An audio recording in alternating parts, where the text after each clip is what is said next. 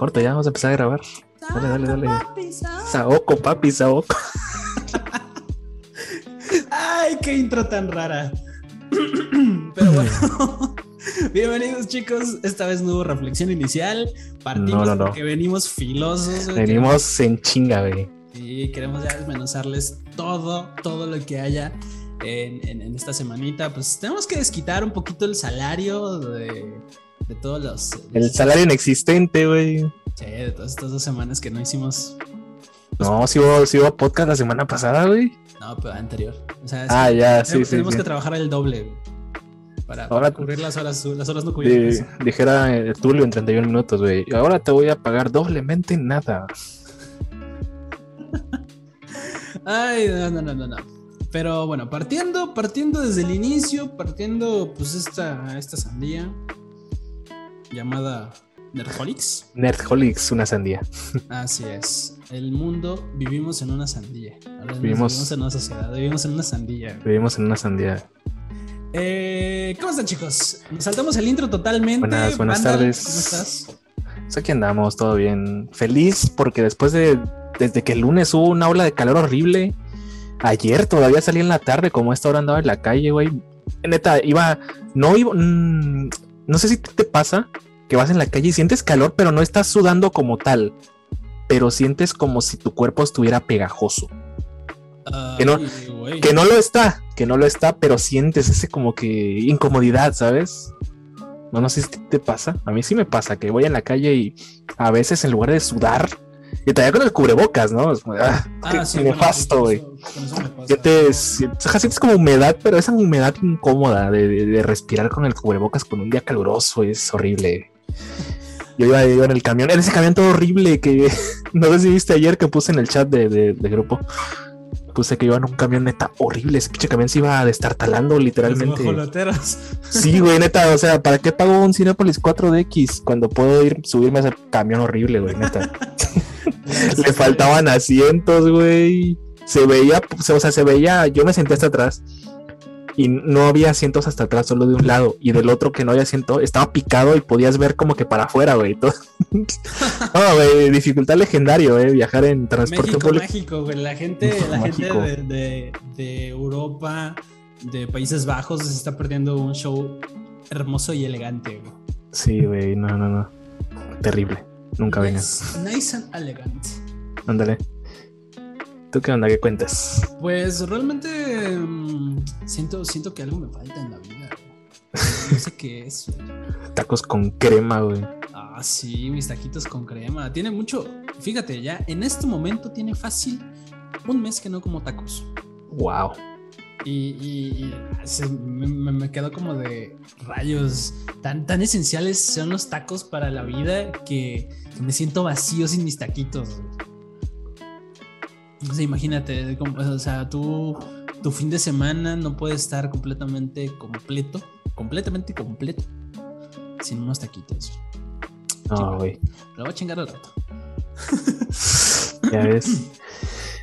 Pues. Pues chicos, eh, bienvenidos a este su desmadre virtual llamado Nerdholics, Sí. el lugar en donde tocamos pues, todas las noticias nerdas, eh, no tan nerdas, eh, Sí. noticias raras. Las combinamos con cotorreo. O sea, es como que un podcast chill acá para que lo escuches mientras haces tu tarea o algo así. Un, un Trabajo. frutti, ¿eh? Sí, es frutti divertidillo.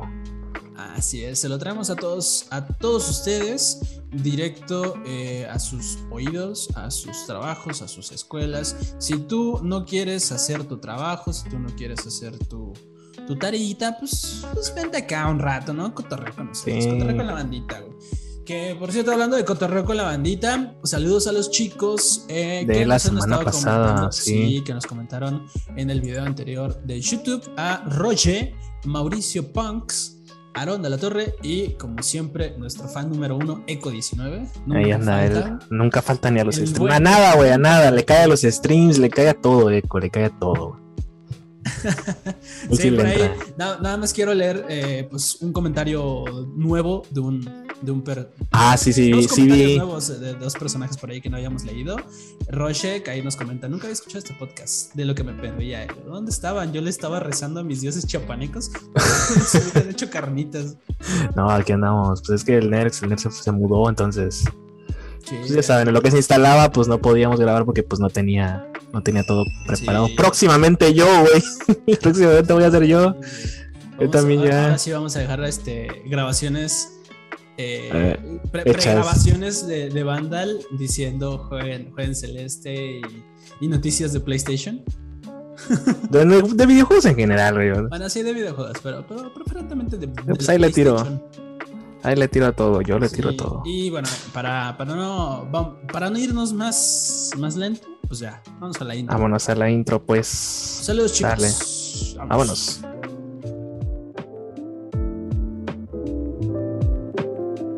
Nerdholics.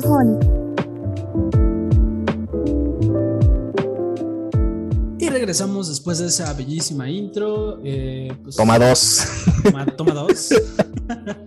gracias a ATT, que no nos patrocina, pero gracias. Patrocínanos ya mínimo para que nos, nos cortaste la, la grabación de la Nos escena. cortó aquí como una llamada de publicidad. de ¿Qué pedo?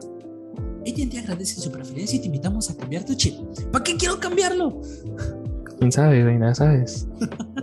Pero No, no me gusta, no me gusta cuando te hacen esas publicidades. Ay. Pero bueno. Eh, cosas, cosas de telemercadeo. Pero sí, chicos, bienvenidos. Y pues esta semana eh, tuvimos algo, algunas noticias ahí por ahí bastante, bastante locochonas. Un, un mundo de internet bastante grande. eh, se encargó de hacerlo aún más grande y demostrar el poder de las comunidades independientes, ya seas del país en donde estés, te guste el streamer que te guste o la comunidad de Reddit que te guste, la que sea. A ver. Sí, sí, sí. El muro de Reddit. El famoso, el, el infame, famoso y épico muro de Reddit. Porque armó un desmadre eso, güey. Estuvo denso por Mm, la cantidad de gente que movió. Sí, yo no participé activamente, pero sí estuve viendo por, por fuera, ¿no? Estuve viendo por fuera el desmadre y no mames. Yo también estuve viendo y me parece increíble la cantidad de personas que participaron, pero hubo un suceso en el cual a mí me dejó como de rayos. ¿Qué hemos hecho?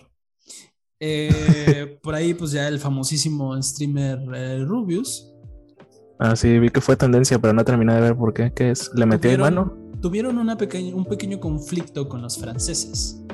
Eh, Ah, ajá. No solamente fue él, fue la comunidad de Twitch, pero anglosajona, ya sea streamers como SQC o. Eh, olvidé los nombres, pero digamos que de habla inglesa. Entonces, eh, pues ya, se unieron con ellos. El punto es de que eh, los franceses, por alguna razón, tenían un poquito más de poder.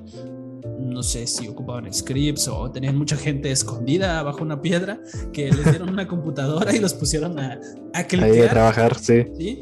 Pero no podían borrar, este, pues el chiste de esto, por si no, no supieron, eh, cada uno hacía su bandera, ¿no? O ponía algo emblemático de su país. Y si alguien se coordinaba, te lo podía borrar. ¿Cómo? Pues dibujando encima de él. Fácil. Creo que cada cinco minutos, ¿no? Como que se Sí, actualizaba. podías, podías poner un píxel, un solo píxel cada cinco minutos. Ahora, imagínate cuánta gente no participó en esa cosa para rellenar miles de píxeles en Ah, segundos. la madre. Fue qué buena idea, la verdad, de parte de Reddit. segundos. Entonces el Rubius solicitó ayuda de los ingleses para...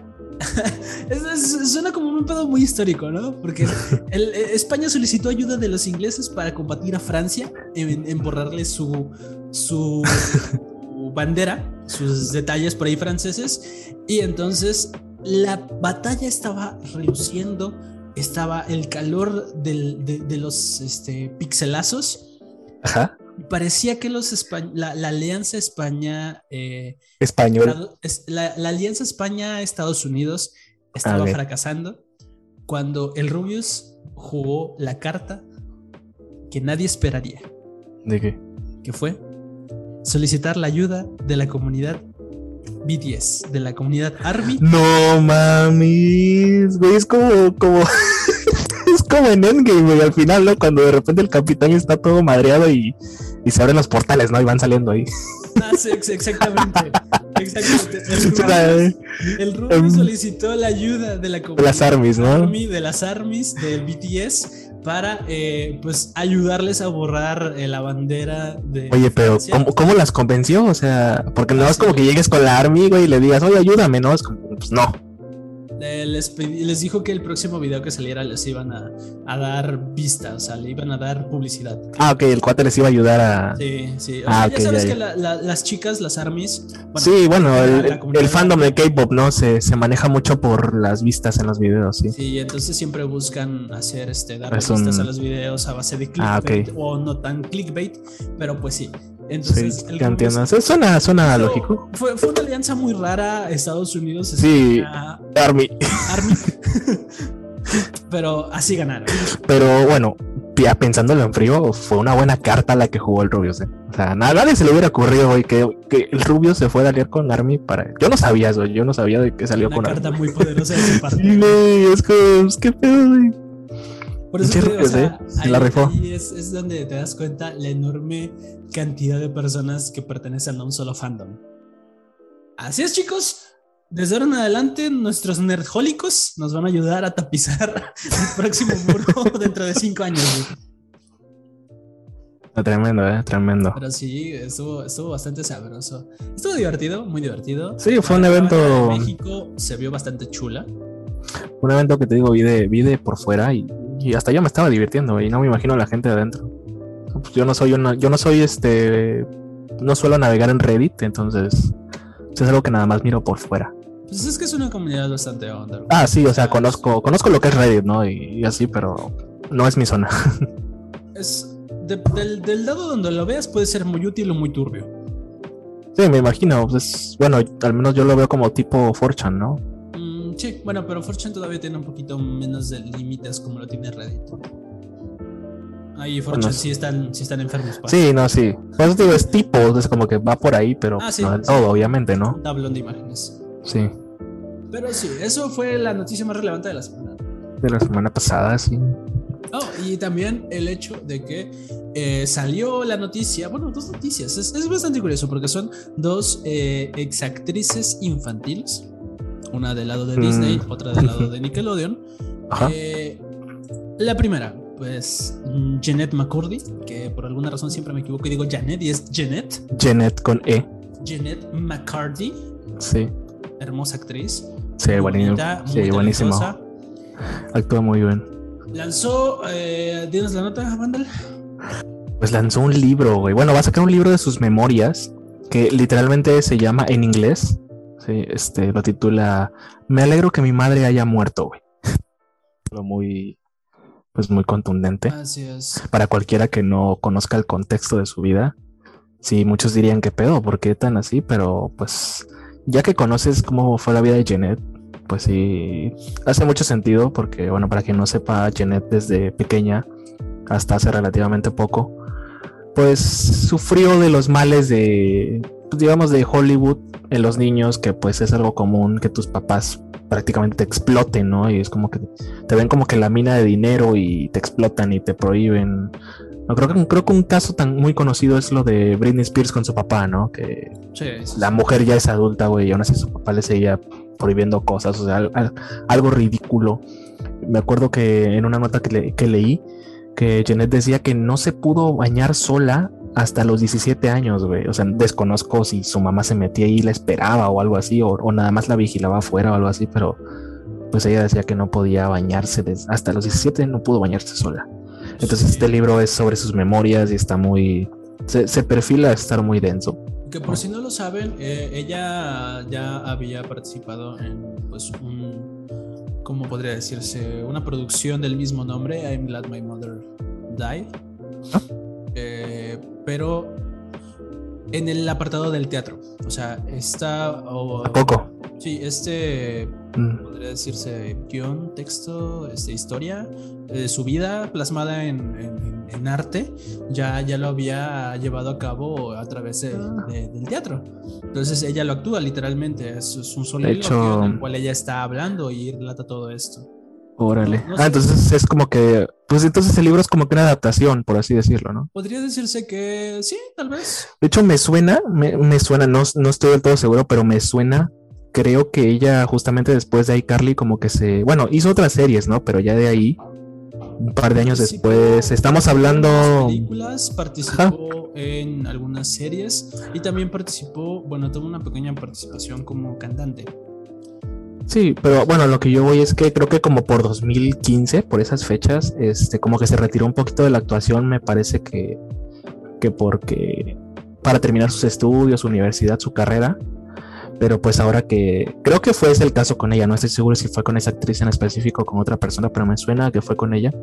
Pero pues ahorita que ya ves su historia con su mamá y cómo le explotaban prácticamente, pues yo creo que es entendible, ¿no? Que, que más que como un motivo fuera una excusa, diciéndolo de una forma positiva, fue como una excusa para, pues para que ya dejar que le explotaran, ¿no? Es como de, ah, mira, estoy estudiando en la universidad, ah, bueno, pues voy a, pues voy a, voy a usar esta carta para, pues para decirle a mi mamá, güey, déjame vivir, déjame Sí. estudiar, no me estés explotando. Sí, no, es algo, es algo bastante cruel, bastante inhumano. Sí, es- todo, o sea, Es más común de lo que parece en la, en los jóvenes y niños en Hollywood, güey. Sí, no, no importa realmente que tu familia tenga este, problemas económicos.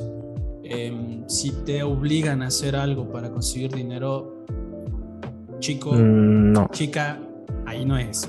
amiga, date cuenta. Eh, amiga, amigo, date Sí. cuenta, eso No, es abuso por donde lo veas y no es bueno. Es, es prácticamente lo mismo que aplica a las personas que venden los perritos de, de sus mascotas. Bueno, las, los Ah, de sus mascotas. No me es gusta exactamente eso. lo mismo. O sea, no Sí. puedes basar tu economía en explotar a alguien más. No, no puedes. Simplemente no se puede.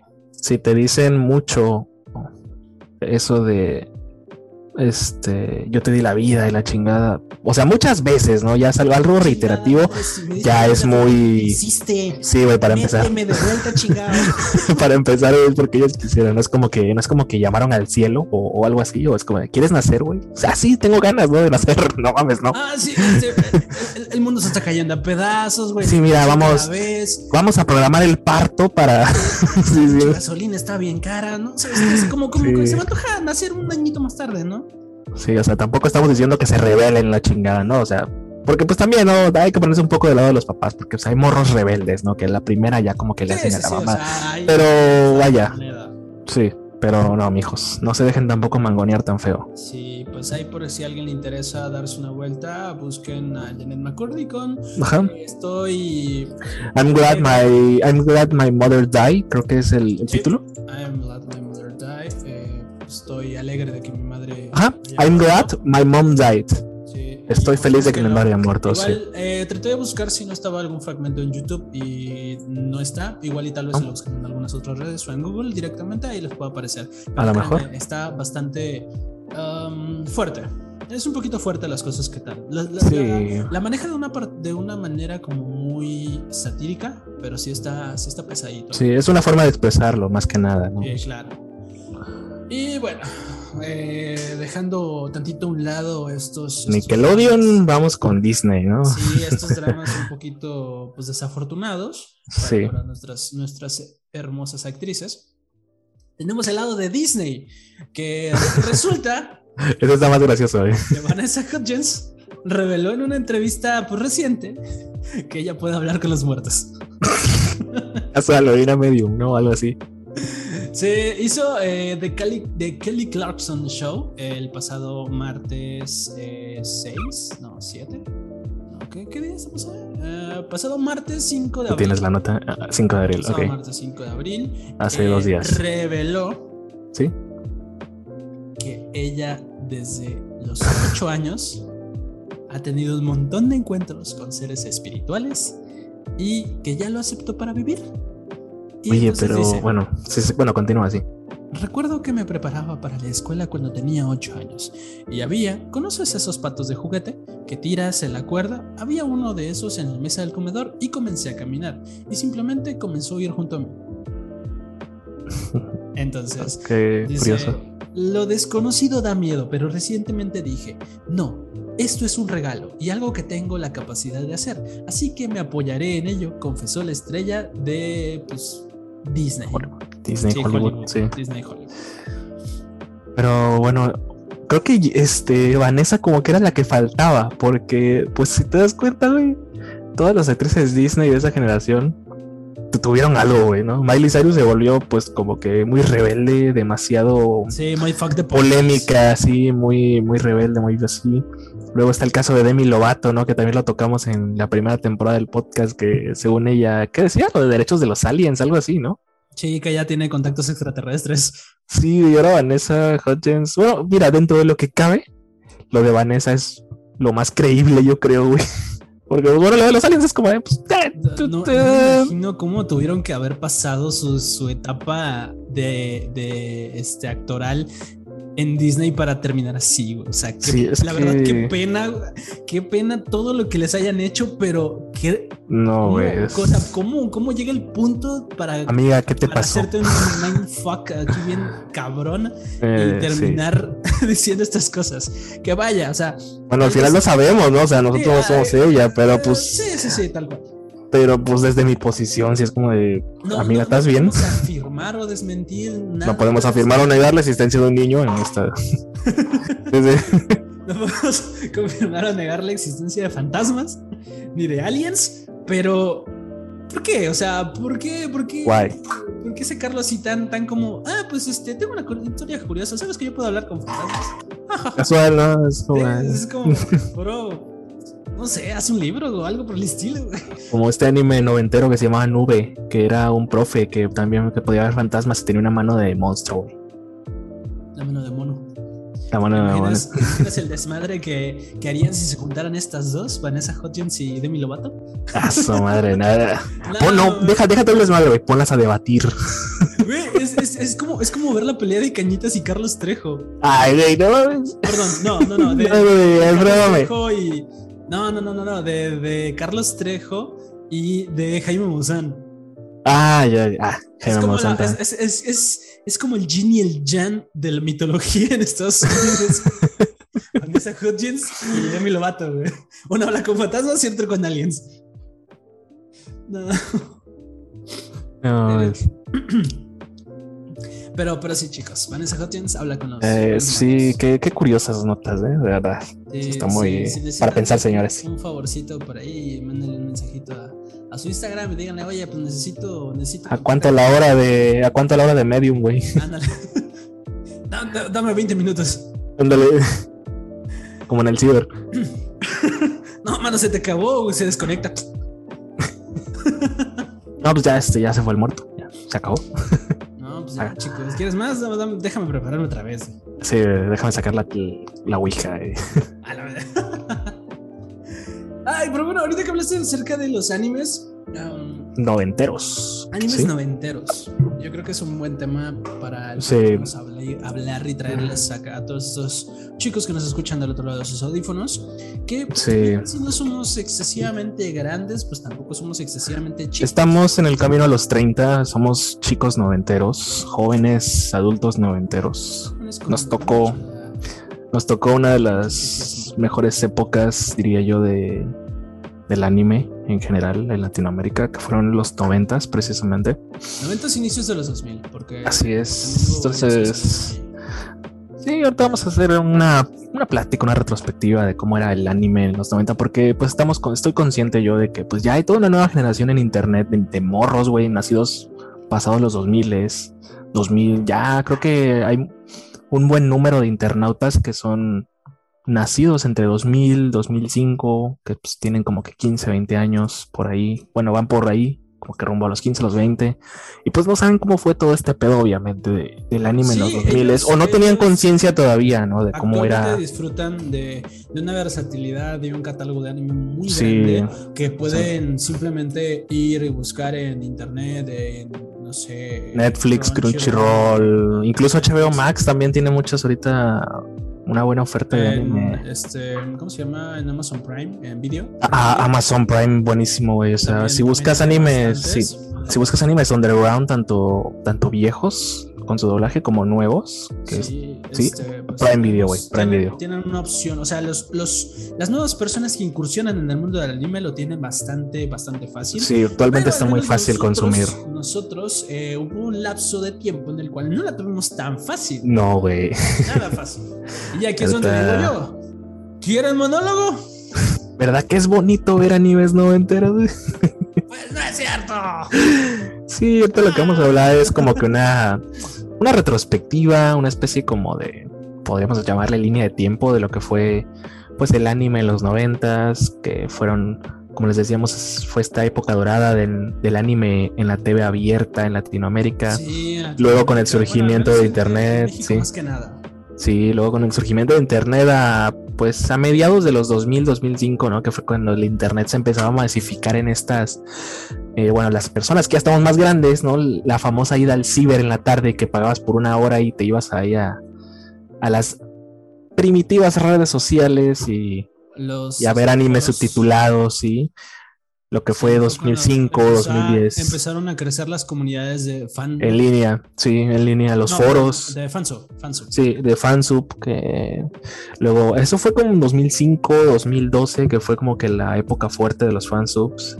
Y ya de del 2012 para la actualidad, que es como que el resurgimiento del anime en Latinoamérica, pero ahora en formato licenciado y en servicios de streaming por internet. Uy, ya me ¿no? lo vi acá con traje, corbatita, bien peinado, dinos, señores.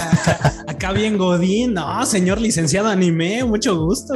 Claro que sí, güey. pero pues empezamos por los noventas, ¿no? Eh, ¿tú qué animes veías en los noventeros? ¿Qué animes Uy, veías? noventeros, noventeros son. ¿Te acuerdas? Todos mis primeros, este, mis primeros toques, mis primeros manoseadas al, al- al- al mundo del anime. Sí. Eh, bueno, yo abiertamente ya le he dicho a muchas personas, no me gusta Dragon Ball. Más que nada porque eh, cuando estaba chiquito no me dejaban verlo. Pasaba. El clásico, ¿no? Es satánico, güey. Sí, no, es que les enseña violencia a sus hijos. Y, y las, dire- las maestras ahí en la escuela, no, es que Dragon Ball es satánico y necesitan cuidar lo que ven sus hijos. Y bueno, mi mamá, se- mi mamá en ese entonces, este, pues se le hizo como que muy... Le hizo fácil, algo, ¿no? algo violento para, para, para mis ojitos chiquitos. Dijo, no, no lo vas a ver. Entonces dije, No te dejo. pues no lo veo. y no Ah, dije nada y no lo vi. Pero pues sí conozco lo esencial, o sea, lo básico, pero yo creo que Dragon Ball es eh, la cúspide del anime no entero. O sea, totalmente. Es... Piensas automáticamente en los 90 en el anime y lo primero que se te viene en la mente, lo primero que se te viene en la boca es Dragon Ball. Sí, es uno de los animes. Pues creo que hasta la actualidad, ¿no? Que es más, más. Casi casi sinónimo de anime es Dragon Ball, Naruto, ¿no? Pero pues sí, Dragon Ball principalmente. Sí, totalmente. Eh, otro que también recuerdo mucho que era de los noventas, que eh, tampoco curiosamente no lo vi, más que nada porque me aburría. Eh, este, ay, ¿cómo se llamaba? ¿Cómo le llamaban en japonés? Eh, Capitán Tsubasa. Ah, supercampeones, Eh, güey. Chócalas, chócalas. Tampoco me gustaba, güey. Me aburría. Eh, Yo me acuerdo que en la primaria, güey, este, muchos morros, amigos así decían, es que ya quiero llegar a mi casa para ver supercampeones y la chingada, y así como de, no, güey, no me gusta. Nunca me gustó, o sea, no es como... yo le di no, muchas me llamó la atención. A diferencia de Dragon Ball, que lo veía y dije, nah, le cambio. Eh, veía a los supercampeones y digo, pues, pues, vamos a darle una oportunidad, ¿no? O sea, llegas, llegas de la escuela, dejas tu mochilita, prendes la tele, está, lo ves, te quedas así como de, ¿por qué lleva en el aire como dos capítulos? No, Órale. pues ya vamos, No, güey. vamos a ver otra cosa. Me pongo a jugar con mi Polystation. Yo me acuerdo que pasaban mucho Sakura Card Captor a las 2. En el canal 5 de aquí de México, a las 2, 2 y media, me encantaba Sakura Card Captor. Fue de mis primeros animes. Y lo digo con orgullo, güey. Me encantaba ese anime. Y me sigue encantando. A la fecha es de mis favoritos. Eh, Sakura Card Captors, um, no tengo muy bien la fecha en la cual se estrenó. Pero sí, sí me acuerdo que, o sea, es de los primeros animes que yo recuerdo haber visto en mi vida. O sea, en su momento yo no sabía que eso era anime. Pues para mí era una caricatura más, ¿no? Pero ya con el tiempo es como, ah, ok, esto es anime. yo, yo sí, sí lo empecé a ubicar como anime, pero eh, no tanto como con la palabra anime, sino como caricaturas japonesas. Ándale. Que normalmente para mí era verlo y habían los kanjis o había cositas o hablaban de, ciudades de allá. Y pues lo empecé a relacionar todo con, con Japón, ¿no? Y ya después de un rato, em, pues cuando se diversificó un poquito más lo que era anime como tal, dije, oh, vaya, esto es anime. Anime. Y se quedó. Y me, me, me gustó. Sí, totalmente Mm, como, que, como que no encuentra, ¿no? Esa diferencia de caricaturas eh, que lo que va a las caricaturas que normalmente pasan de Estados Unidos con las caricaturas de, de Japón. Sí, claro. una historia totalmente distinta, ¿no? Cosas un poquito más como, como dirían Seinen. sí, yo, mm, pues Sakura Card Captor, eh, Yu-Gi-Oh, claro. Yu-Gi-Oh fue, sigue siendo, bueno, Yu-Gi-Oh fue, podría decir, parte importante de mi vida, güey, porque esa madre me clavé desde el primer momento que lo vi. Eh, en su momento jugué también activamente, desde primaria hasta preparatoria, pues yo era un jugador de tarjetas. Ya luego lo dejé, ya nada más como que me puse a ver los animes de 2010 para acá. Ahorita, pues actualmente está, como está Master Duel y como es gratis, pues ahí ando jugando de vez en cuando. Pero pues sí, Yu-Gi-Oh siempre ha estado como que en mi vida de alguna u otra forma. Yu-Gi-Oh, Yu-Gi-Oh, nosotros eh, como personajes noventeros, conocimos o tuvimos el primer contacto con ellos a través de las cartas. Sí, también, ¿no? Porque no, no venían en tu primaria las cartas piratas, güey. Sí, no, los encontraba hasta en la calle tiradas. Sí, güey, era buenísimo eso. Pero yo recuerdo que, que, fue, que fue como que al mismo tiempo, ¿no? O sea, salió la caricatura y también al mismo tiempo. Sí, el furor. Salieron las cartas. Que eran fotocopias en cartón, güey. Sí, estaban horribles, pero como quiera ya las tenías. Pues, estaban ahí baratas, güey. Sí, mi mamá me compraba, me compraba un sobre. cartón. Sí, me compraba un sobre cada miércoles, güey. Pirata, ¿no? Porque pues el original estaba como en 50 pesos. Me mandaba la chingada. Ah, ¿Poco? ¿50 pesos un sobre? Sí, sí me acuerdo, todavía me acuerdo. No mames, ahorita te salen como en 200 baros un solo sobre. No, en 200 están los decks de estructura o los de inicio. 200, 300 pesos. Los sobres ya normales, no. No, los, así los sobres normales están como en 70, 80 pesos. Un sobre de nueve cartas. ¿eh? Está, sí está un poquito caro, güey. Mm, yo los recordaba más caritos, pero bueno. No, sí, sí, sí, ese, ese es el precio. Así sí, eh... la morralla. Eh, otro, otro también clásico bastante eh, emblemático para todos nosotros, Digimon. Ah, Digimon, muy claro, claro. Buenísimo. No puede faltar. Mi favorita, güey, mi temporada favorita fue la 4, Digimon Frontier, que es cuando los pero, niños. Digimon Frontier ya es como del 2005, Ah, sí, claro, ¿no? Sí, pero la primera, la primera, no, por eso englobando la serie completa, digo, es como que esa. Mm, a mí me gusta más Digimon Tamers, Digimon 3. Ah, también está chida, pero me daba miedo, güey, el, el, arco final que era el de, del IPA, güey. Que era como que un virus. Me encanta. no, güey. No, y más cuando Yuri sale poseída, güey, así como que con alas toda turbia, güey. No, me, me, me cago del miedo, güey ese, ese arco para mí es el mejor de todos. Me encanta, no sabes cómo me encanta. Pero, pero bueno, Digimon siempre tuvo esta, esta fórmula, ¿no? De, de, los niños elegidos contra el, el, malo que por alguna razón está poseído, que, que, que, que, algo lo infectó y se volvió malo, de, ajaja, soy, soy el coprotagonista, jaja, te engañé, soy malo, oh my god. Algo así. Me descubriste descubriste. Este, siempre, siempre utilizaban como esta fórmula, pero pues se volvió bastante. Eh, fue como su esencia, ¿no? O sea, lo que tenía Digimon. El, desde el 1 que presentó, uh, no recuerdo muy bien yo recuerdo que el 1 tenía como villano a Devimon. No, pero pero ¿en qué año, en qué año salió? Mm, no, no sé la verdad. No, no me atrevo a adivinar. A ver, lo vamos a poner en Google. Pues sí fue noventero, creo que a final de los noventas. Sí, fue. Como por el 97, 99. En el 99. Fue en 99.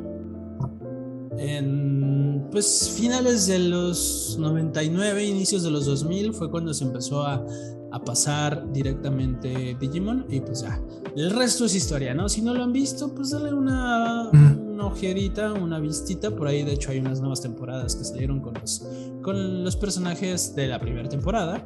Sí, hay películas, hasta le van a hacer un remake. Ahorita le van a hacer un, no sé si ya salió, pero va a salir un remake de justamente de la primera temporada. Y el mejor opinión de todos es el 4, en definitiva. Sí, el 4 está chido para mí. Aunque muchos lo desprecian porque pues no tienes como que el Digimon acompañante. En el 4 son los niños los que se transforman en Digimones. Y eso a muchos no les gustó. Pero a mí me gustó, güey. A mí sí me gustó que se transforman y se agarran a putazos directamente, güey. En vez de estar ahí parados dando órdenes como en Pokémon, güey. Justamente en Pokémon no es como que el otro fenómeno. Es Pokémon, Pokémon. También me tocó. Fíjate que con Pokémon no tuve tanto el acercamiento al inicio. Sino que creo que creo que fue en la segunda temporada. Porque al principio la primera temporada es la región de Kanto. Ajá, Kanto. Y ya luego la segunda es Yoto. Yo tuve el acercamiento a, Pokémon ya cuando están en Yoto, ¿no? La tercera, tú te estás haciendo hasta la tercera temporada, porque la primera temporada es la región de Kanto. La segunda temporada son las Islas Naranja. Ah, ok, ya.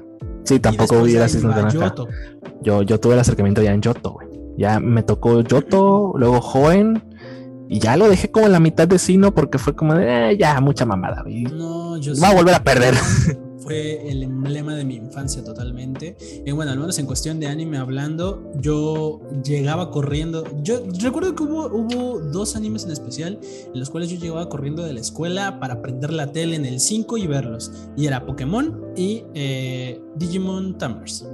Siempre siempre llegaba corriendo porque sabía que a la hora en la cual yo salía tenía fácil como 10 minutos para llegar barriéndome. En chinga, güey. Sí, tal cual en chinga, Y te digo, Pokémon para mí, y yo sé que para muchos también, eh, el anime como tal fue y es emblemático y parte esencial de nuestra infancia. Más que nada, y, te, lo juro, o sea, tan, tanto fue, yo adoraba eh, las canciones que tenía Pokémon, tanto que me acuerdo y me sé el Poké Rap. Me lo sé sin pedos. ah, sí, ya lo, lo, lo, lo, has cantado, lo has cantado, sí te he escuchado. no, no le iba a cantar, pero, pero Ah, bueno, bueno. sí, este, no sé, al menos hasta la fecha yo sigo disfrutando mucho de Pokémon, pero Em, bueno, ya cuando uno, uno inicia, ve el anime y todo, se da cuenta de que hay videojuegos y dice, ah, chido, videojuegos. Luego ves que sale cada uno cada pinche año y hace como que, verga, no, no tengo tanto dinero. pero eh, al menos el, el, RPG como tal sí lo llego a jugar bastantes, bastantes ocasiones. Pero también, como ya lo he dicho abiertamente a los chicos que luego me preguntan al respecto de Pokémon, mis favoritos siempre son los. Eh, ¿Cómo se llaman? Los side stories. Uh, ¿Cómo se llaman? Los. Es que, bueno, yo no tampoco, yo no jugué muchos Pokémones, pero sí he visto que muchas personas este, dicen que las mejores historias de Pokémon son justamente los spin-offs, no son los, los juegos principales, sino las. Estaba, buscando la palabra, se me olvidó. Sino las. Sí, que, que las mejores juegos de Pokémon no son juegos de la saga principal, sino juegos que son spin-offs, que son aparte. Sí, hay, hay tres juegos en especial que de todos los que existen a mí me gustan mucho. El primero es Pokémon Rangers. Es un juego bastante. le da un, toquecito distinto al, Pokémon clásico. Pokémon Mystery Dungeon. Las historias son te parten el corazón, Te, en serio, te hacen chillar, güey, por todo lo que dicen. O sea, no, no, no te imaginas un Pokémon hablando y expresando sus sentimientos hasta que ves el juego y lo terminas y terminas llorando, güey, así como, no, Red, Pokémon Red Mystery Dungeon. Eh, ay, güey, se me olvidó el nombre, por aquí lo tengo. Tengo un cartuchito. Explorers of the Sky, ¿no era? No, no, no, no, no. Mystery Dungeon, ¿no?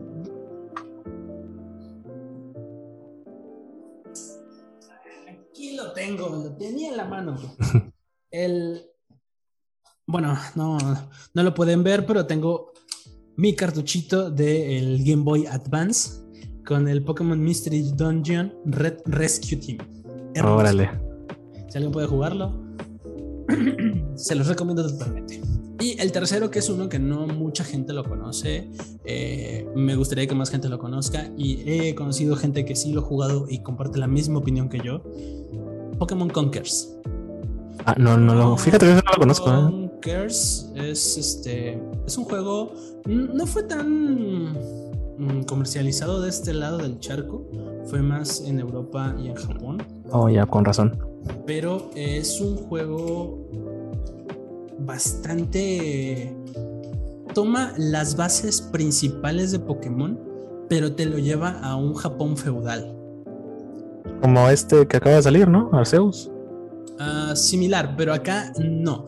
Acá es tal cual, estás enfrentando. Ah, creo que ya lo ubico. Sí, sí, sí. Estás enfrentándote a, a, a como tipo samuráis, tipo guerreros. Sí, sí, Tienes sí. que ayudarlos a. eh, Creo que salió como para el Nintendo DS, ¿no? o El sea, salió 3DS en el por ahí. Nintendo, Nintendo DS. Ajá. Pero Sí, sí, no va. fue tan comercializado. Pero Me acuerdo porque sale en la portada como un shogun o algo así, ¿no? Sale Ajá, un tipo acá sí, sí. bien, bien mamalón. Sí, totalmente. Y sale, eh, me parece que Palkia. Ajá, como que sí, como que era de esta generación y lo hicieron así. Sí, sí, ya, ya sale, medio lo. Sale en la portada y es así como, wow. Las, eh, las historias aparte del RPG en juegos, chulada. Hermoso. Pues Pero bueno, sí, estamos también. en los, en los animes. Sí, ya nos decíamos ahorita con Pokémon. Ranma Pero pues medio, sí, ¿cómo decíamos, oh, Ranma y medio, no, es clasicazo. Clasicazo, pinche medio. Me encantaba también, güey. Una comedia buenísima. Y es que estaba ligero de ver porque prácticamente cada capítulo era como que una historia así autoconclusiva. Entonces, Sí, como que lo podías agarrar en cualquier lado, ¿no? En cualquier punto, así. A veces había capítulos de doble duración, así, pero hasta cuando te vuelves grandecito te das cuenta que eres, eres amante de los slice of life sí, güey. desde chiquito. Es que esta- estaba buena, la neta, Ranma estaba bueno. Era uno de los buenos animes noventeros. más que nada porque, eh, bueno, al menos este, siendo, yo creo que tanto siendo hombre como siendo mujer te presentó a tus primeros crush de la infancia. Eh, Así de, de Ranma y medio yo, Ranma y medio. yo soy sim de Ukio, güey. Ukio, Ukio y Shampoo, eran, eran mis shampoo, waifus, güey. Sí. Totalmente. Waifu forever. La primer waifu del, de, de tu infancia va a ser shampoo. Siempre, siempre. No conozco a alguien que diga que no, güey. No, yo, yo, yo la tengo así, este, al mismo nivel Ukio que Shampoo, güey. Porque Ukio también como que tiene ese, tiene ese feeling acá, como que de mujer ruda, pero en el fondo es muy, muy amable, muy tiernita, güey. Porque sí te- Te avienta creía- putazos con su, con su, este, ¿cómo se llama esta cosa? Con su pala, güey, gigante, pero, El- o sea, Ay, ¿cómo se Te- Tenía un nombre esa madre, pero, pero bueno. No, no me acuerdo ahorita de cómo se llama, pero sí. Eh, siempre que veía con, con las cocinas, las comidas que hacían, se me antojaba, güey. Te lo juro que me daba hambre ver lo que hacían. Ay, sí sé, probar ajá. sí, era como que el fuerte de ella, cocinar, justamente. Hermoso, hermoso, totalmente. güey. Sí, bueno, ahorita pasamos, este. Yo pasamos un poquito a la tele por cable porque me acuerdo que yo tenía creo que como 7, 8 años fue cuando mi mamá contrató TV por cable. Eso ya fue como por, ¿qué? A ver, estamos hablando del 94, no sé, como por 2002. Que mi mamá contrató TV por cable y, para mí como que se me expande la realidad, güey. Pues como, güey, hay más canales de caricaturas. ¿Cómo, ¿Cómo puede ser posible? Y en una de esas descubro yo este, la serie de Nube, Nube, así, el maestro del infierno que pues como el nombre dice, sí, bueno, lo pasaban en Unicable, güey, junto con Dragon Ball. GT. Sí, Unicable. What Te lo juro, fuck? te lo juro, güey. Incluso, incluso hoy, güey, a mucha gente se le ha cerrado, pero Unicable en su momento pasaba anime. Y Nube fue uno de ellos, que es sobre este profesor justamente. Es un profesor aquí como treintón, buena onda, que lo dobla justamente Jesús Barrero, que en paz descanse, creo que es Jesús Barrero, la voz de, de Seiya. Sí. Ajá, bueno, él. También de Rex. Sí, el que en paz descanse Jesús Barrero, vocerronas. Eh, sí, él lo doblaba. Y la serie era sobre este profesor de primaria que pues quiere, quiere mucho a sus alumnos, es una clase de alumnos variados, pero es una serie, digamos, de terror, porque él tiene en su mano izquierda tiene un guante negro y lo lleva puesto porque pues cuando se lo quita resulta que él tiene una mano de demonio. Entonces con esa mano puede exorcizar a otros demonios. Entonces la serie es como que las historias que el maestro vive junto con sus alumnos y en cada capítulo es básicamente un monstruo, un ente distinto, pero sí es como que de terrorcito, sí, no es como que no es como que para niños, güey, pero yo la veía, es, es la versión, la primera versión de Jujutsu Kaisen. mm, podríamos decirlo. Entonces, esta historia es tiene su toque de comedia porque lo como que hay otra maestra a la que le gusta al güey y la anda ahí como que queriendo ligar, pero pues la maestra siempre se lo termina, ya sabes, la típica comedia de que te mete un patadón, te manda a volar así. Entonces tiene su toque de comedia, pero pues sí, mayormente la serie es de terror. Ay, me gustas, vaca, vete. Sí, güey. y está buena, la verdad. Está buena porque, aparte del terror, digo, tiene esas otras situaciones, este, como que de comedia. Hasta romance tiene porque hay una, un espíritu que en Japón es muy conocido, que es el espíritu de la mujer de la nieve, Chuki Onna. Entonces aquí también aparece personificada en una chica que justamente, pues es como que también tiene chanchullo con nube. Entonces es como que romance shonen, porque también hay putazos, porque también hay un enemigo a vencer, justamente que es, creo que, no sé si es otro profesor o algo así, no me acuerdo bien, pero este cuate también tiene como que una especie de vínculo con un demonio, así como el profesor Nube. Pero así como Nube tiene el vínculo con un demonio, este otro cuate tiene un vínculo con un espíritu demonio de un zorro. Entonces. Kitsune. Ajá. Entonces tiene un poquito de todo y está muy bueno. Yo la verdad, si, si pueden aguantar un anime de, de terror, porque pues obviamente no es para todos, pues, eh, chútenselo. Es, dentro de lo que cabe es un terror ligerito, pero sí tiene como que sus momentos Sí, medio, sí, mira, si lo pasaban para medios que cabrosos. Sí, estaba muy bueno. Es uno de mis favoritos hasta la fecha. Y ya que estamos hablando de eso de la TV por cable, ¿te acuerdas cuando Cartoon Network pasaba también anime? Te lo juro que También. yo nunca vi Cartoon Network. Así como No tal, hasta que tenía, hasta que tuve yo cable como hasta por el 2010 aproximadamente. Ah, tú sí te perdiste mucho. güey. 2009, 2010. más o Sí, también en, en Cartoon Network pasaba otra otro anime de terror que se llamaba, o sea, bueno, aquí lo regionalizaron como simplemente le pusieron historias de fantasmas. Y también es, es como que de un es aquí más sobre un grupo de amigos, igual jovencillos este estudiantes, pero no es como que con un profesor, o sea, la, la historia se centra en este grupo de cuatro amigos que también van viviendo como que situaciones medio medio medio turbias. Y está igual bueno, ese es muy bueno. Y ya estamos como que tocando la fibra del 2005, que es cuando te digo, cuando Internet empieza como que a masificarse y empiezan a aparecer estos, estos colectivos en Internet de gente que se dedicaba a tomar Pero- series y subtitularlas. Te estás yendo muy lejos todavía, porque si ¿Por ahorita qué? tocas, tocas el anime noventero, hay otras series que pasaron en la televisión. Ah, hay un chingo, güey, es que no series, acabamos, güey. eh, y bueno, al menos dos de las cuales sé que pasaron en televisión y sé que mucha gente las vio, que actualmente los tienen como animes de culto. El primero, eh, un digamos underground que no mucha gente ha visto, pero que espero vean, que es Cowboy Bebop. Ah, sí, a también. transmitirse en TV. Eh, específicamente no recuerdo en dónde lo transmitieron, si lo llegaron a transmitir en televisión abierta o en algún lugar así. Creo que era de esos animes que pasaban ya muy en la noche. Eh, bueno, sé que lo pasaron en Cartoon Network. Eh, Mm, no, pero yo, bueno, yo no recuerdo, la verdad. Creo que ya lo pasaban muy en la noche porque pues, Perdón, no, no perdón, recuerdo. eh, no, no Cartoon Network, Locomotion. Locomotion. Mm, Locomotion canal- el canal es un canal de paga, sí. Para todos Para los anime. animes que tocaron por primera vez eh, este, Latinoamérica y México como tal. Sí, eh, pues Eh, es que era literal un canal dedicado, ajá. Fue un canal dedicado a puro anime, Sí, prácticamente. después, después se cambió a Animax y Animax. bueno, el, el resto es historia, ¿no? Todo el Eh, mundo murió. murió. Eh, regresó, regresó a su planeta. Pero sí, Sí. Cowboy Vivo llegó a pasar en, en Locomotion y eh, no sé si lo llegaron a transmitir en algún canal de TV abierta, pero por algún, algún ahí alguna vez lo llegaré a buscar. Y otro también que sí lo transmitieron fue el de ya mucha gente lo toma a rajatabla como la Biblia, que es Evangelion. Ah, bueno, yo de Evangelion no voy a tocar el tema. Yo nada más me vi los los, las películas, los rebuild. Ya no vi la serie. Pues es una historia muy de. Bueno, yo la considero una historia muy. para un público muy específico. Tienes que tener una mente muy, Sí. muy madura para tomarlo. No cualquiera lo va a disfrutar, sí. como no, no es tanto como que lo disfrute, o sea, tienes tú que, que tener una mente muy madura para poderle eh, tomar la seriedad que requiere el anime, porque si no vas a andar como ahí con toda la gente en internet diciendo, es que no le entendiste Evangelion, güey, es una, es una obra maestra, es una carta de amor al anime, mira, mira. este Hideki Anno aquí las referencias bíblicas las pone muy sutiles y ahí ves el pinche cruz, este, la crucifixión en, el capítulo así en toda la pantalla. Sí, bueno, yo personalmente se me hizo un poco pretencioso en ocasiones, pero pues... Mm, o sea, te digo, ya no me, no me quiero meter mucho en el tema porque pues, es como que no, yo no lo disfruté al completo realmente.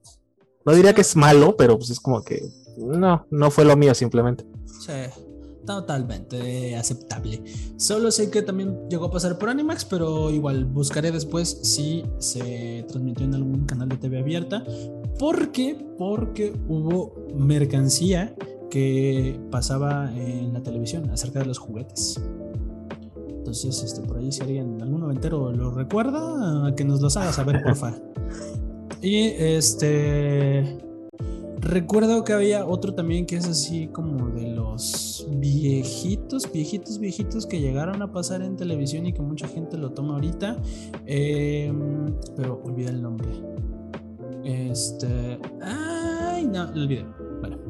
Olvidé. cuando, me acuerdo, cuando me acuerde lo, lo diré de nuevo. pero sí, eh, nos estabas contando, por ahí del 2005 a Ah, sí. Yo personalmente, yo iba a los cibers desde 2006. Ya fue hasta 2008, 2000, ajá, 2008 a mediados que pues tuve la fortuna de tener una computadora en casa y con eso llegó también acceso a internet wifi. Y pues yo ya, ya era un, un otaku para ese entonces, ya era un fan del anime. Y empecé a, a navegar en internet y a descubrir los, pues los foros, los famosos foros en su momento que pues eran estas páginas donde tú podías socializar con otras personas que tuvieran tus gustos. Yo mm, me acuerdo mucho de Mac Anime, que era una especie, ¿cómo definirlo? Entonces, una, una especie de Google, pero de anime, pero también era como que una comunidad, porque era como que el hub central para, para el fan del anime en su momento. Y también donde los, los fansubs, que ahorita tocamos el tema de los fansubs, donde los fansubs este, también publicaban sus series, ¿no? Y también ponían como que si quieres ver más, visita nuestra página, que es X página, ¿no? Y... Mm, ¿Qué más? Siento que se me va algo. Pero bueno, sí, es como que empieza lo del tema de los fansubs, como decía antes. que son los fansubs? Son estos colectivos de gente que a raíz de que pues empiezan a masificar los foros, empiezan a, empiezas a encontrar gente que te gusta, que le gusta lo mismo que a ti, y con la misma, pues encuentras gente que dicen, oye, está este anime, pero pues nada más está en inglés. O solo está en japonés. Y pues, ¿por qué no, por qué no nos juntamos y lo, pues, lo subtitulamos, ¿no? Lo, traducimos, lo subtitulamos y lo subimos a internet para que, pues, para que todo el mundo lo pueda ver. Que es cuando empieza, ahí como por 2005, empieza también lo que es la era del fansub.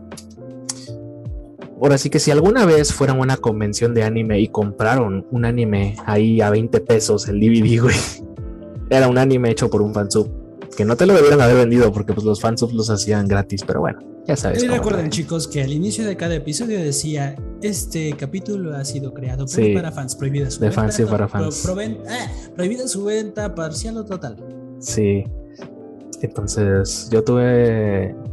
Como, era, bueno, como yo era muy fan de Yu-Gi-Oh! en su momento, pues yo me puse a buscar la, la serie del momento que estaba saliendo, que era Yu-Gi-Oh! 5Ds, era en 2008, que era la tercera serie de Yu-Gi-Oh! con su protagonista, su propia historia.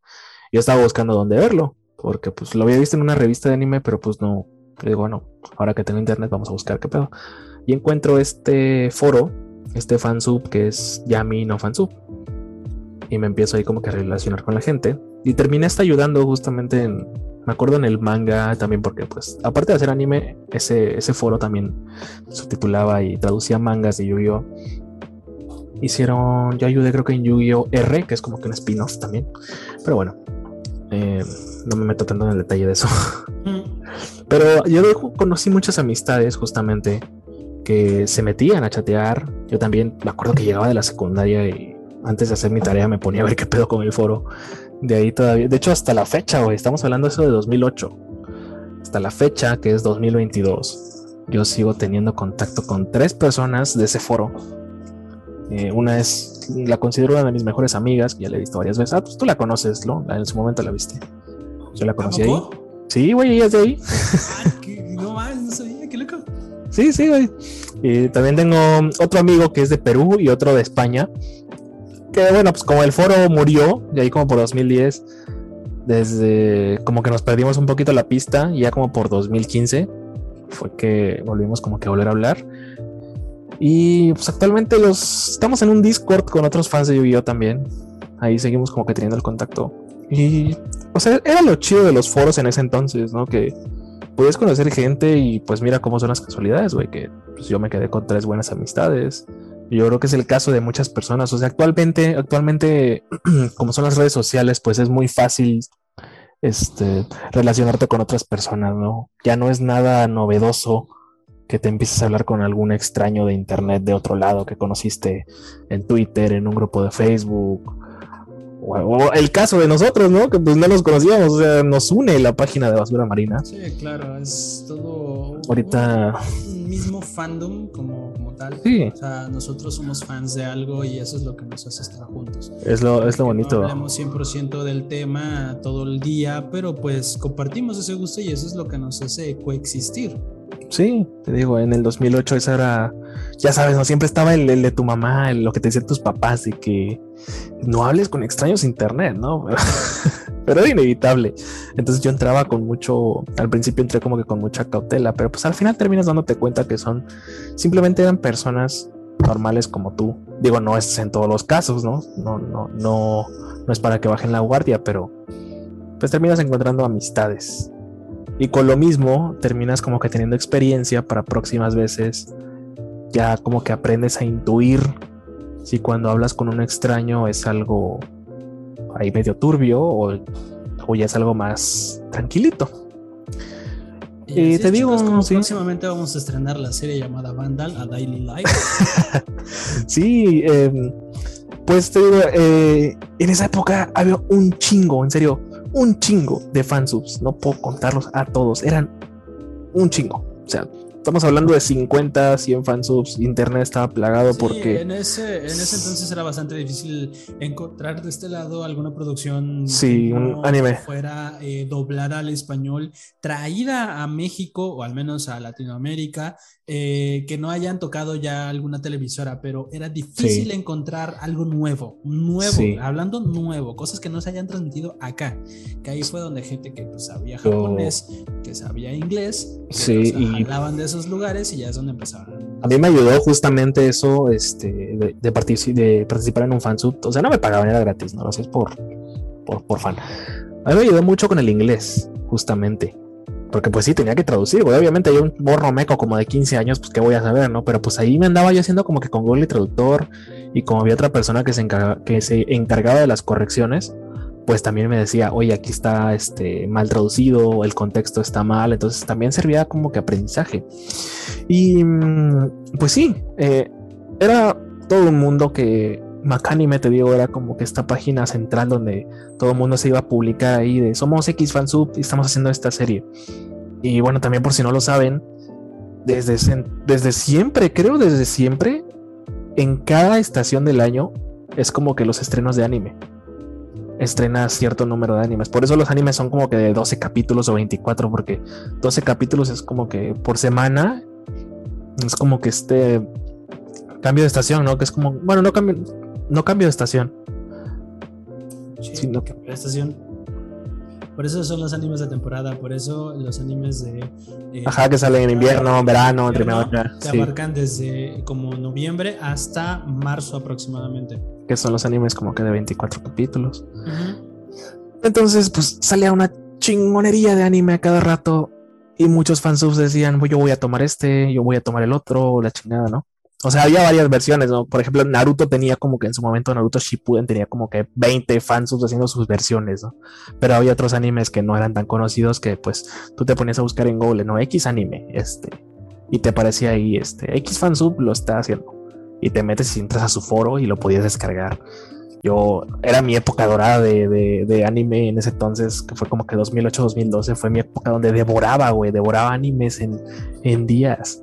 Me aventaba temporadas completas. En dos, tres días me las, ya, ya me las estaba acabando. Era, era buenísimo, fue una para mí es una de las mejores épocas de, de mi vida en internet. El estar ahí navegando en foros, buscando, ayudando, eh, era muy padre. Porque pues estaba este compañerismo de que, ah, ¿quieres ayudar? Ah, pues sí, mira, tenemos este como que este puesto, ¿no? Este rol. Te puedes este, unir a nosotros y nos puedes ayudar en esto.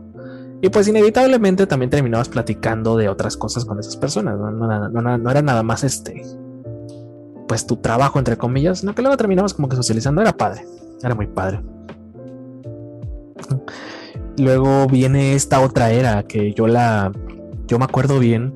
Yo me acuerdo cuando empezó justamente, que fue la era del resurgimiento en el doblaje en México de animes. Y que lo empiezan a volver como que se empieza como que a volver más relevante, ¿no? Porque como se empiezan a masificar las redes sociales ahí como por 2013, que es como que este auge. Con eso también viene. La, gente empezó a, a, relegar un poquito la televisión y con ella, pues ya saben, Canal 5, este, Azteca 7, que eran los que normalmente pasaban todo este tipo de anime en la televisión, empezaron a perder su público y pues se empezaron a pedir cosas porque eh, yo recuerdo que hubo un lapso por ahí del 2011-2012 que Canal 5 volvió a abrir un bloque de anime especial para pues la gente que, lo pedía. o sea, quería, quería de nuevo volver a ver anime y dijeron vamos a jalar a la gente para acá. Y empezaron a hacerlo. Y recuerdo que estrenaron animes que nadie se esperaría con su doblaje. Y uno de ellos fue el de Sword Art Online. Oh, sí. La pasaron en TV, eh, en Canal 5 en, México. No sé si lo hayan transmitido en, sus, en otros países, pero al menos acá de este lado, ese fue como que el, el, show el show principal ¿no? del canal, porque dijeron, tenemos este, nosotros lo conseguimos, vénganse, ¿qué tienen? Y pues Internet empezó a sacar un chingo de cosas más. Sí, totalmente. No, no pudieron ganarle, la televisión no pudo ganar la cuestión de, de, estos temas al internet y terminaron perdiendo. Era, era oferta y demanda, güey, y obviamente internet terminó ganando. Sí, desgraciadamente terminó ganando. Ahí fue, pues, o sea, yo lo cuento como una buena experiencia, pero al final de cuentas estamos hablando de que fuimos gente que pirateaba anime, porque no, obviamente no lo conseguíamos legalmente. Eso iba a decir, desgraciadamente terminó ganando la piratería. Sí, porque o te digo, yo lo cuento como algo bien, pero la forma en que se obtenían estos capítulos así, le decíamos este, la versión RAW, o sea, en crudo, que es el capítulo así en buena calidad, sin subtítulos, sin nada. Es como que la versión así con la que tú vas a trabajar y le vas a pegar los subtítulos.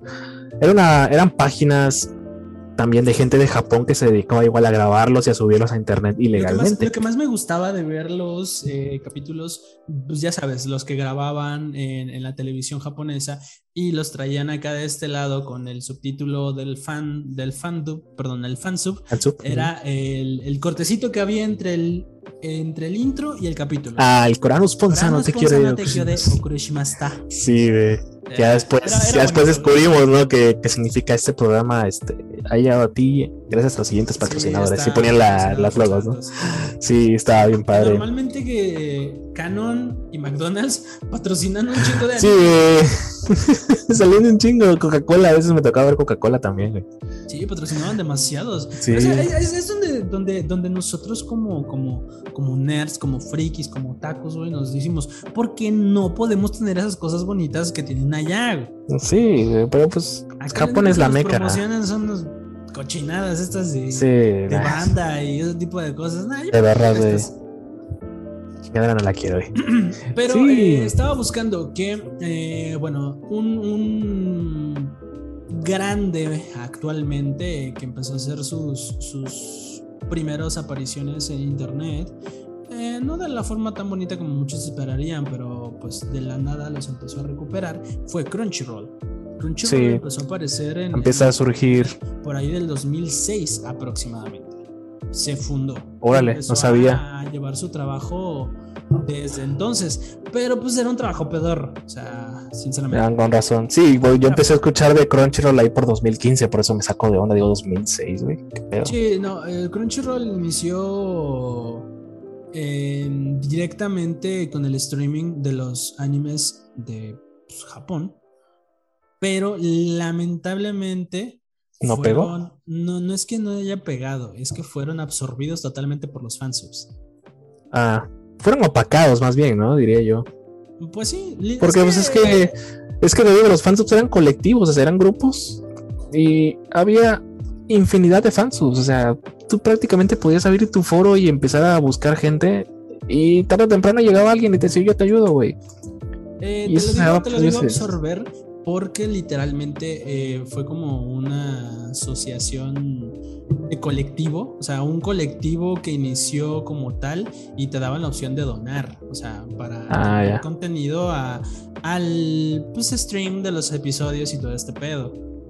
Entonces, este, pues ya sabes, se los chingaron otros colectivos que tenían mejores contenidos y también, pues... Y gratis. Y, y gratis, sobre todo gratis.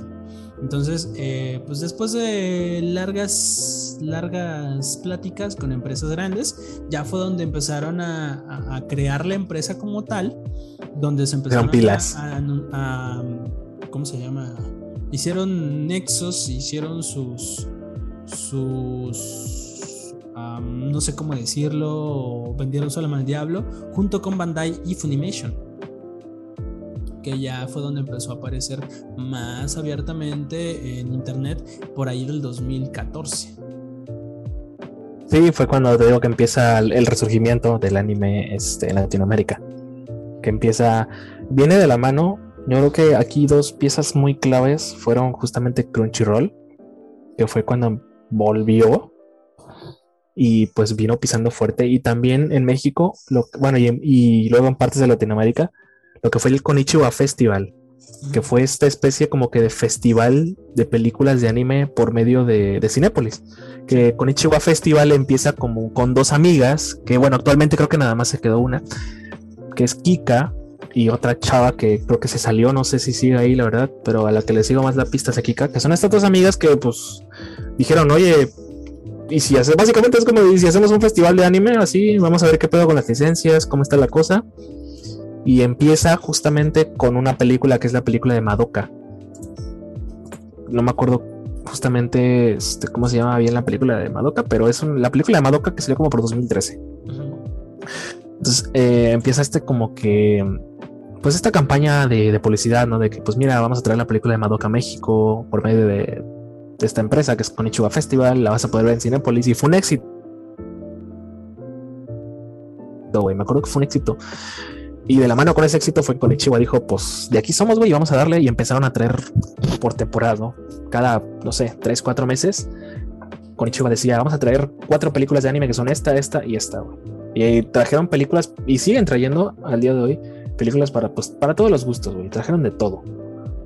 Actualmente ya nada más como que se, dedican a, a, una película nada más. Es como vamos a traer, eh, en dos meses va a venir la película de My Academia pasa la película de Magic Academia, vamos a traer la película de Demon Slayer. Y así se van ahorita. Pero en su momento sí traían varias. Y era como que este festival de. Es, algo, es algo que la gente no se hubiera imaginado hace un par de años. Llegar a ver películas o capítulos. En el cine, o cosas vas mejor dicho, eh, en el cine. En cines mexicanos. yo recuerdo que. Todo no logro. Yo recuerdo que inició. Eh, no sé si estoy en lo correcto. Pero de los que no eran mainstream como tal, digamos, Pokémon, Digimon, ese tipo de cosas, este, eh, Dragon Ball. Sé que en algún momento llegaron a pasar películas de ellos en la tele. En, sí, sí, también en esas fechas, justamente. Los primeritos que salieron en el cine fue cuando empezó el Evangelion, los Rebuild of Evangelion. Los Rebuilds, sí. Los pusieron en Cinemex. Pusieron los tres de putazo hicieron una función especial para todo eso. Y fueron de los primeritos que trajeron como tal a México. Y a, partir de ahí, pues ya fue cuando la gente empezó a darle un poquito más de confianza, al menos las, las productoras, los que se encargan de traer todo esto de manera legal, hablando, le empezaron a dar un poquito más de confianza y dijeron, oye, aquí hay un negocio que no hemos explotado, vamos a meterle dinero. Y ahí es donde entró también Sony, Warner, Crunchyroll y les empezaron a meter un chingo madral de dinero a las, a, las producciones para traerlas, licenciarlas y poderlas eh, disfrutar en streaming como pues muchas otras cosas que ya han visto en, en Netflix. Y también empezaron a aparecer los originals de esas plataformas en streaming. Que de ahí de Netflix yo recuerdo una muy buena que también se volvió muy popular y tienen un fandom bastante grande, que es la de este Little Witch Academia. Ah, sí, también. Que también tuvo su. Estuvo en, doblaje, está en Netflix, sí. Tuvo su doblaje y un doblaje que fue súper, súper, súper épico. Más que nada por el grito de. Ay, ¿cómo se llama esta, esta chica que hace la voz de Ako? Ay, güey. no. ¡Profesora! Que hasta les- le hicieron memes, ¿no?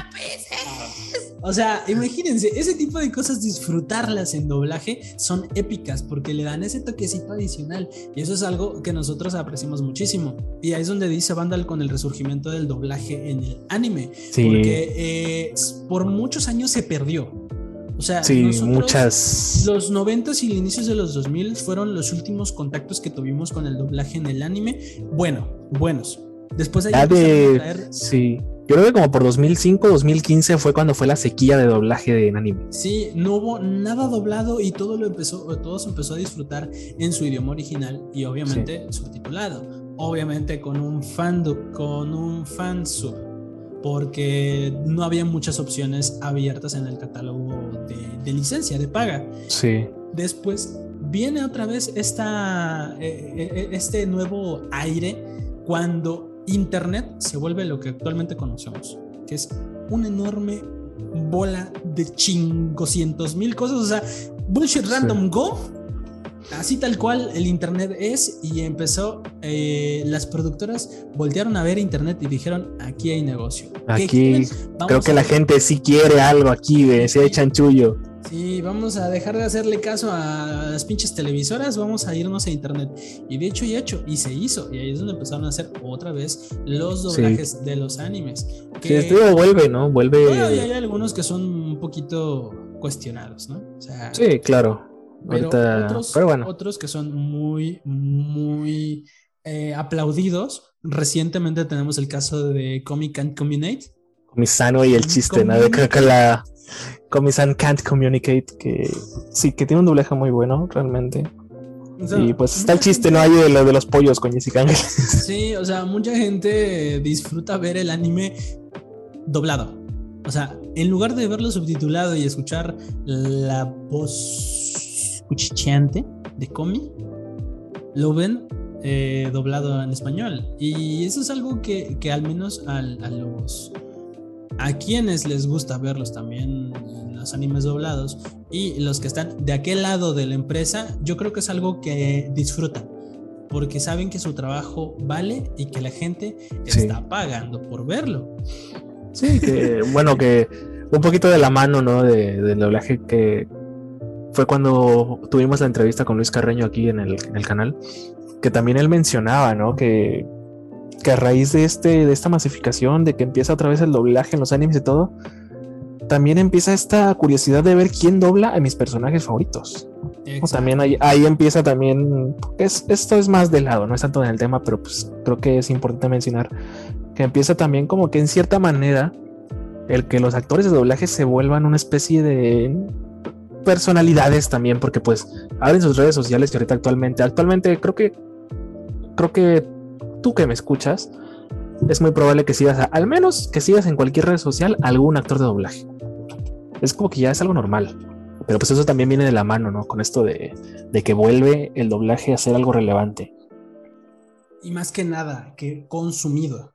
Porque hubo- Sí. yo, yo recuerdo que hubo un rato también en donde la gente empezó a mamar con que no, ve las cosas en su idioma original, porque... Ay, sí, había, había- Y todo ese tipo de cosas, bla, bla, bla, bla, bla. Si tú eres uno de ellos, perdón, pero es la neta, qué mamón. Literalmente, qué mamón, güey. Para eso existen tantas opciones.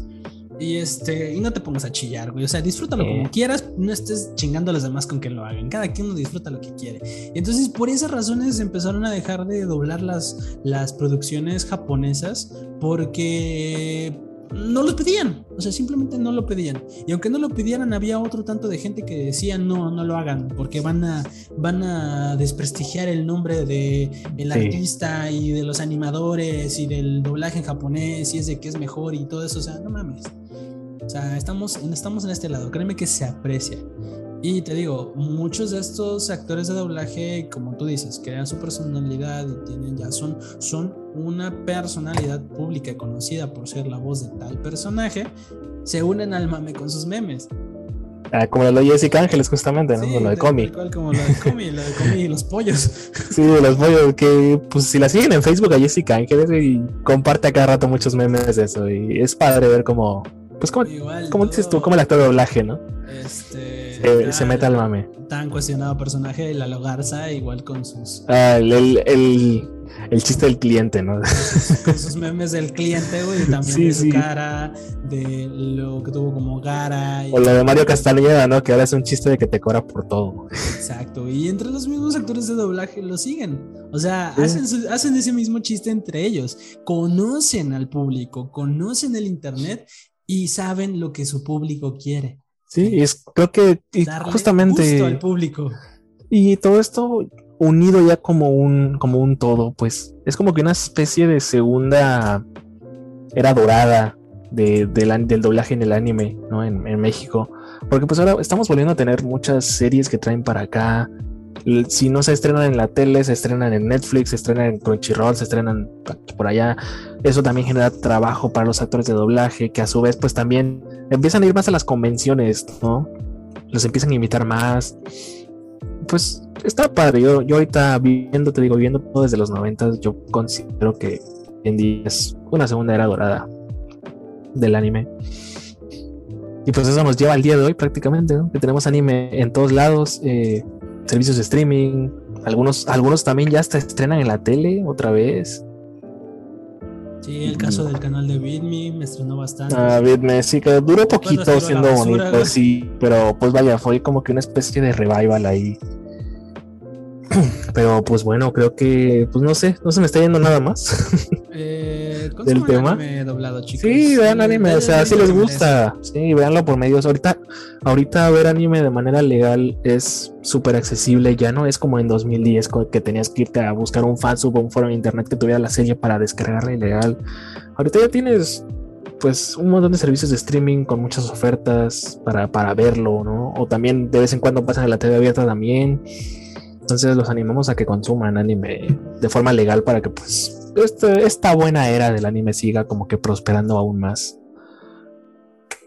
Y pues, pues nada, creo que de mi parte ya es todo respecto al tema. No sé si tengas algo más que, que decir. No, por hoy, por hoy es todo, chicos. Pero no podemos despedirnos sin antes cerrar con nuestro tan El- amado y aplaudido Florida Man. El Florida Man, que a ver, dale. El Florida Man de la semana nos dice así. Hombre de Florida, arrestado por intentar emborrachar un caimán. O un caimán, güey. ¿Por qué quieren emborrachar? ¿Por qué? A ver, ¿por qué? Según los informes, un hombre de Florida fue arrestado por intentar emborrachar un caimán después de que su amigo capturara al reptil. Timothy Kepke, de 27 años, de Hope Sound, supuestamente le dio un poco de cerveza al animal, a quien también lo mordió el 26 de agosto en Pound City, según un informe de la Comisión de Conservación de Vida Silvestre y Pesca de Florida. Momentos antes dijo Kipke a la policía que eh, Noah Osborne, de 22 años, atrapó al caimán con sus propias manos, según el informe. Kipke dijo a las autoridades que había consumido algunas cervezas ese día, pero afirmó que no estaba intoxicado durante el incidente. Después de la alimentación con cerveza, que fue grabada eh, por, pues vaya, por un teléfono que tenían ahí, las autoridades obtuvieron el video y aún no está claro cómo, Ajá, pero pero. intentaron hacerle dar, le, le- le intentaron dar de tomar cerveza al, al caimán.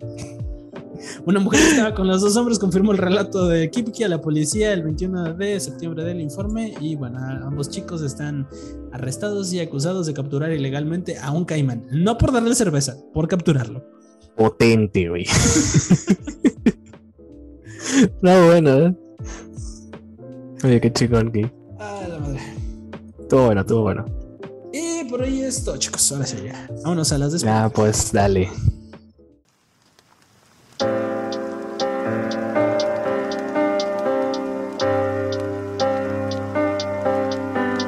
Y tal cual como en Plaza Sésamo ya regresamos para decir adiós. Chicos, les agradecemos a todos como siempre su apoyo como cada semana en este capítulo. Eh, pues se nos hizo un poquito largo, nos hablamos Sí, tema nos fuimos. un poquito más de la cuenta. Pero pues ya saben, siempre trayendo un poquito de calidad, no tanto como cantidad, sino traemos lo mejor de las historias de este mundo para todos ustedes. Así es que, bueno, esto de la, idea de hablar del anime en México, en Latinoamérica, como que línea de tiempo, ya era una idea que yo le había puesto a Nerx hace como, creo que un mes más o menos por ahí. Pero pues, como salían noticias relevantes, no nos pudimos dar todavía el tiempo, entonces ocupamos esta semana que estuvo como que ligerita. Digo, pues de una vez, vamos a sacar el tema de, A darle átomos. de la cajita, sí. Y pues ahí está. Así es, chicos. No olviden seguirnos en nuestras redes sociales como Así es, en Facebook, en Twitter y en Twitch como Hey Vandal, ahí me encuentran. Y a mí me pueden encontrar en mis redes sociales como el-nerx en absolutamente todas las que se les ocurran. Ahí voy a andar. Ahí anda. Y eso fue todo, chicos. Nos estamos viendo. Nos vamos porque nos vamos a jugar Fortnite, güey. Chingue su madre. Sí, chicos, madre, güey, ya, lo suficiente, güey. Ya, Dale, dale, ya. ¿Para qué las hacemos eso? Ya vámonos a jugar, güey. Bueno, Nos vemos. Bye, bye. Bye. Muchas gracias por escucharnos. Nos vemos en el próximo episodio de Nerdholics.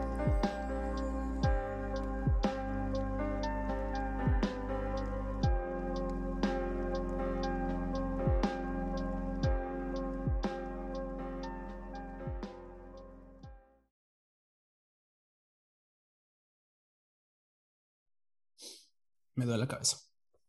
Ah, No, bueno, me duelen los ojos, no sé. Es que, me duele, me duele existir, güey. sí, aquí.